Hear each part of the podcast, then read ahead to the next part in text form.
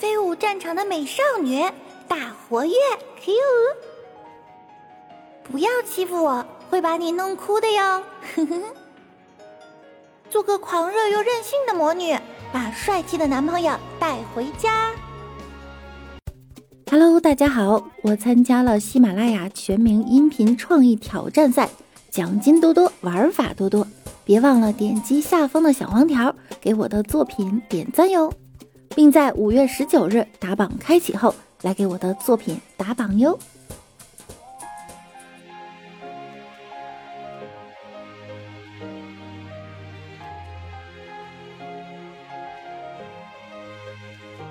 Hello，各位段友，欢迎您收听《百亿丝女神秀》。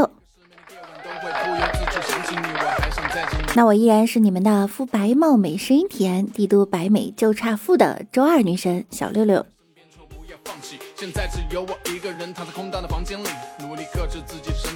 五月十日下午啊，郑先生和家人朋友前往西安市城南城市立方五楼的苏福记吃饭。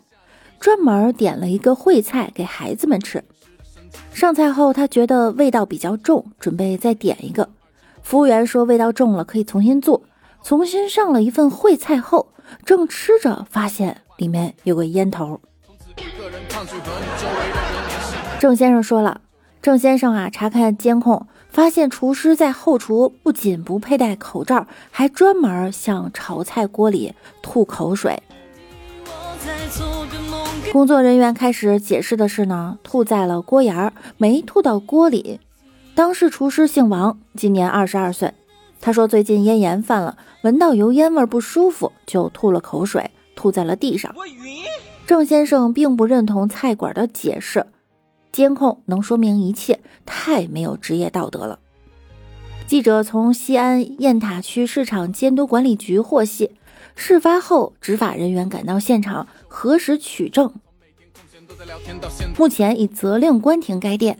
根据初步掌握情况啊，将做出吊销经营许可证的处罚，并将对辖区中大型餐饮召开警示约谈会。这就是查了一下监控，如果不查监控，很难想象哈。这种人希望餐饮业永不录用。在饭店吃饭发现菜品有问题，一定等消费完后再提出主张，退钱为上，千万不要换菜。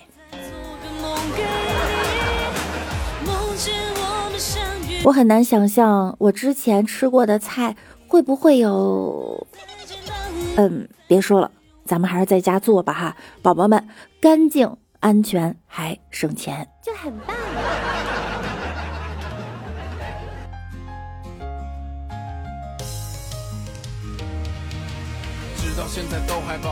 近日，河南郑州的一位出租车司机被自己的乘客举报了。他呀，可是艺高人胆大，苦练两项绝技：玩手机不看路，还有开车大撒把。这车。你碰到了，你敢坐吗？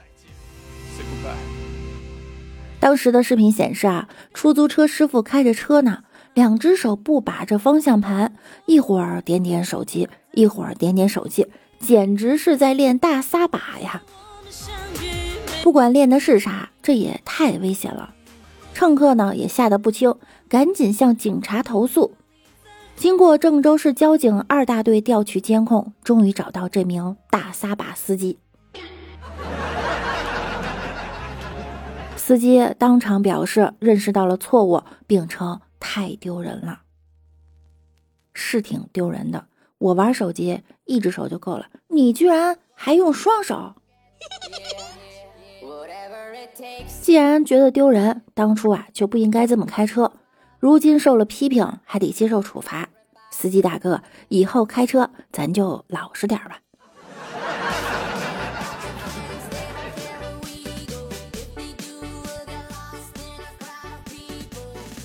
昨夜喝了点酒，让老婆开车，路上交警拦车查酒驾，老婆一紧张，踩着油门就朝交警冲过去了。交警直接吓得跑到路边花坛里了。交警从花坛里出来后，按流程吹仪器检查都没问题，然后问我：“哎，你为什么不开车呀？”我说：“喝酒了。”交警说：“喝了多少？”我说：“两瓶啤酒。”交警说：“那没事儿，你开吧，别让你老婆开了，太吓人了。”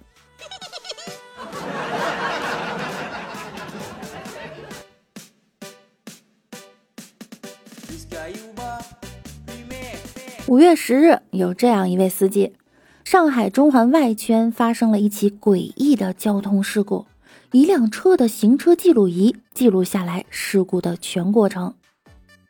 一名女子一路追着一辆小汽车在高架桥上奔跑的样子，她应该是汽车驾驶员，但是搞了一通什么操作，怎么把自己搞到汽车外面开车去了？失控的小汽车突然向左转变道，似乎撞上了前车，又突然右转撞向匝道，终于停了下来。从汽车失控到撞上护栏停下，这位司机一直跟在汽车的后面追赶，显得弱小可怜又无助。根据上海市交警总队通报称，这起交通事故主要因为女驾驶员在坡道上停车没拉刹车，导致溜车，最终造成两车误损，无人受伤。目前已经排除驾驶员张某酒驾、毒驾的嫌疑。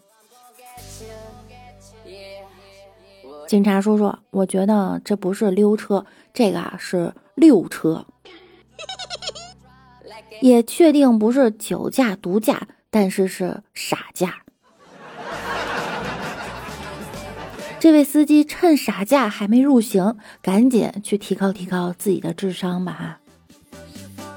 三零三零年，教室在课堂上播放了这段视频，同学们快看，这就是当年人类驯服野生汽车的珍贵影像啊！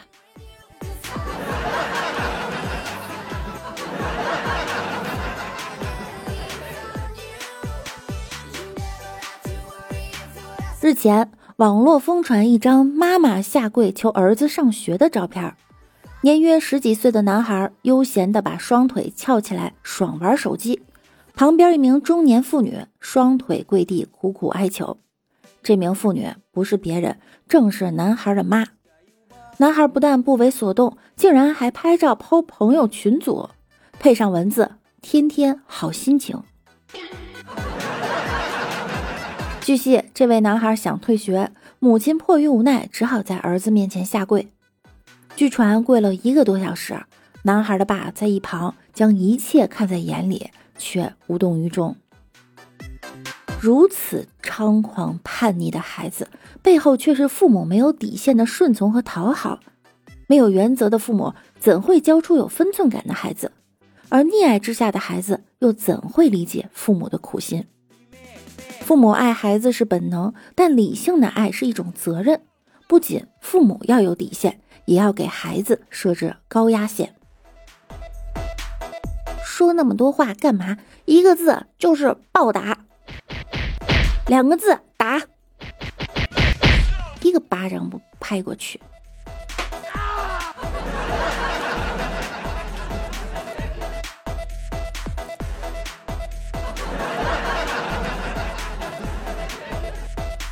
五月九日，山东济宁，一个十岁的小孩哭着走进派出所，想让民警送他回家。男孩不停哭泣，只说轻了不愿再住姐姐家。就当民警准备联系其家人时，派出所大厅来了一名神色慌张的女子。据了解啊，该女子是男孩的姐姐，今年二十七岁，最近被爸妈要求盯着弟弟写作业，但当天弟弟却突然跑了。最终，在姐姐保证送其回家的承诺下，男孩才同意与姐姐一同离去。小了十七岁，这当姐啊，亏了点儿。这爸妈也是，生了孩子不管，就交给姐姐了吗？姐姐提前就得学习一下如何带娃啦。不过小弟弟，我劝你还是放弃反抗吧，好好维护你姐，跟你姐呀好好搞好关系。以后长大了找女朋友了，爸妈不给你零花钱，还得找你老姐。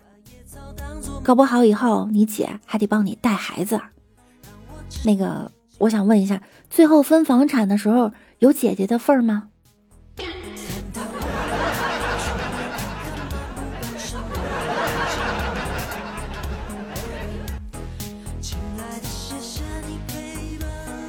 此前，蜂巢宣布，非会员用户快件入柜超十二个小时以后，每十二个小时收费零点五元。一时间，关于快递柜和十二个小时内免费的设定是否合理，快递柜是否存在重复收费等问题，引发了各方争议。多省快递柜发现收费普遍，部分物业称交了场地费可以理解收费。多个小区快递柜超时收费现象很普遍，并不是最近才有的。你们的小区在此之前就收费吗？六六还是觉得主要问题不在收费，而在于有没有经过同意入柜，然后才收。没人收取快递需要快递柜，能接受就用，接受不了那就送上门。我个人建议呢，取消蜂巢。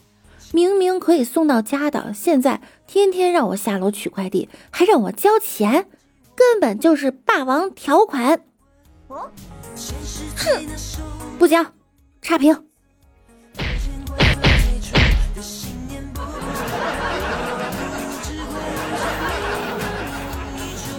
不过话说回来哈，时间长了收费是可以理解的，但是没经过客户的同意，快递员擅自做主把包裹放在蜂巢就不行了，就不行。哼。对于这件事儿，大家是怎么看的呢？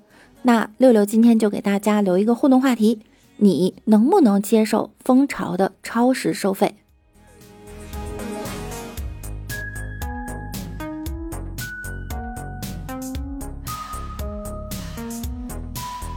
我们来看一下上期节目中小耳朵们的留言哈。王思说，语文考试时感觉自己是一个外国人。英语考试时，感觉自己是个中国人；数学考试时，感觉自己是个外星人；体育考试时，感觉自己是个残疾人；音乐考试时，感觉自己是个聋哑人；拿到成绩单时，感觉自己不是人。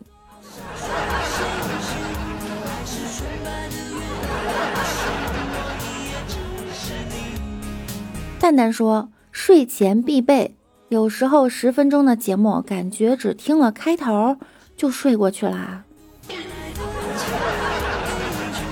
我们节目的哄睡效果这么好吗？周世庄周梦了蝶说：“你的哄睡功力日益见长啊，现在都不需要七八分钟我就睡着了，然后一个节目都要听几天。”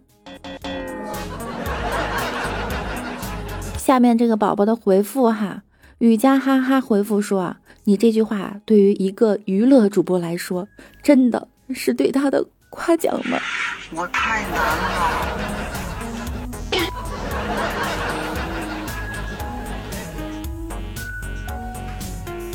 丁四说：“我跟我对象分手了，因为我给他讲笑话的时候他没笑，床底下的男人笑了。”来。一首绿色送给你。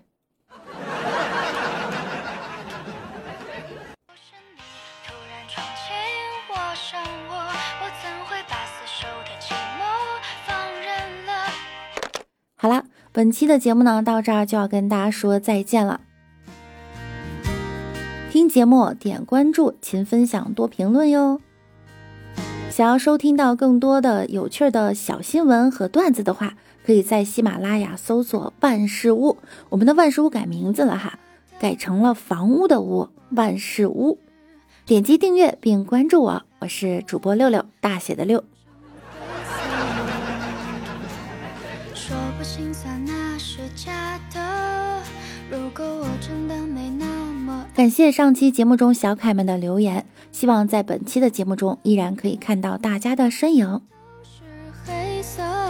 同时，每晚九点我也会在喜马拉雅直播的。想要更多的了解我，可以来直播间找我一起互动。那我们下期再见喽，拜拜啦！我却把天